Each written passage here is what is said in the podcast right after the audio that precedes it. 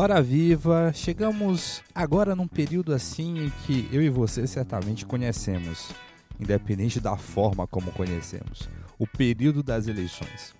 Daqui a exatos 45 dias, nós vamos às urnas votar para eleger quem serão os nossos representantes. No legislativo, os deputados distritais, federais, os senadores. A nível de estado, nos cargos majoritários, é, governador e a nível federal, um cargo majoritário para presidente da República. Bom, independente de qualquer coisa, esse período ele é muito característico, ele é muito icônico na verdade, porque quando a gente olha para as ruas e vê é, outdoors de candidatos dizendo o que eles vão fazer, as panfletagens, né, os famosos santinhos, que em muitos casos esses políticos se colocam como verdadeiros salvadores da pátria, com promessas e mais promessas de que vão fazer ele acontecer. E cabe a nós, nessa nova legislatura, nesses novos mandatos, de fato fiscalizarmos o que tais pessoas vão ou não fazer.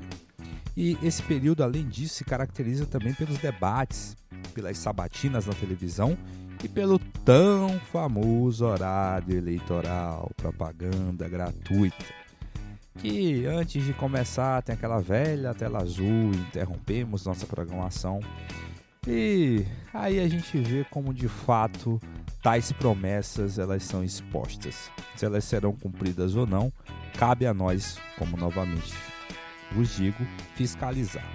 Mas algo muito interessante nesse período é justamente algo que está em crescente que nós devemos ter muito cuidado que é a anulação de votos ou a ausência no dia de votar. E algo chama muita atenção para aquilo que um dia disse Milo Fernandes, que nos deixou num dia como hoje, há exatos nove anos, e ele, em uma entrevista para a revista Veja do ano de 2007, ele fala muito sobre aquilo que de fato mostra qual deve ser o nosso papel nas eleições, o de cidadão. Ele diz assim: cidadão, num país em que não há nem sombra de cidadania, significa apenas cidade grande. Cidadão, num país em que não há nem sombra de cidadania, significa apenas cidade grande.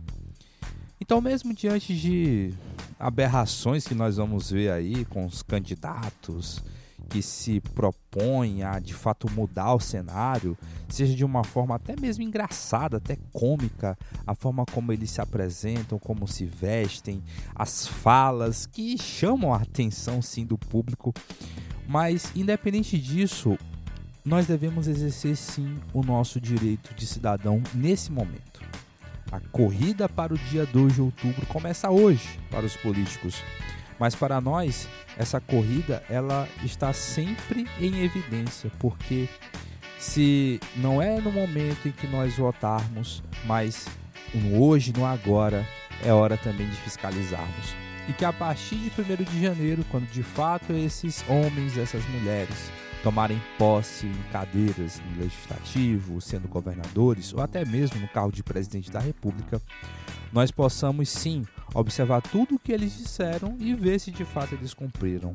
Mas entre o fio e a meada, independente das promessas, das juras, das verdades ou das mentiras, um cidadão sempre exerce o direito ao voto.